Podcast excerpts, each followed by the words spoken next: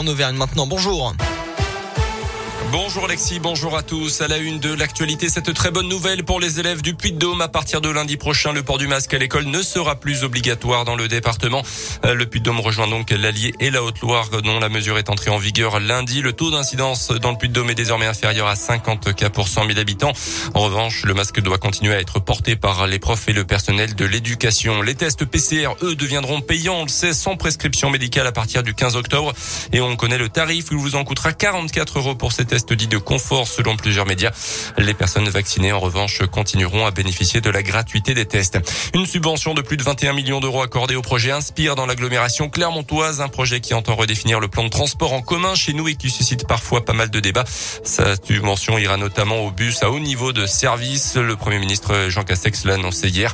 Au total, 900 millions d'euros iront à d'autres projets de transport en commun dans le pays. Les sages-femmes en grève aujourd'hui, grande manif nationale à Paris à la mi-journée. 200 sages-femmes de la région vont y participer dans 130 venues de l'Allier du Puy-de-Dôme.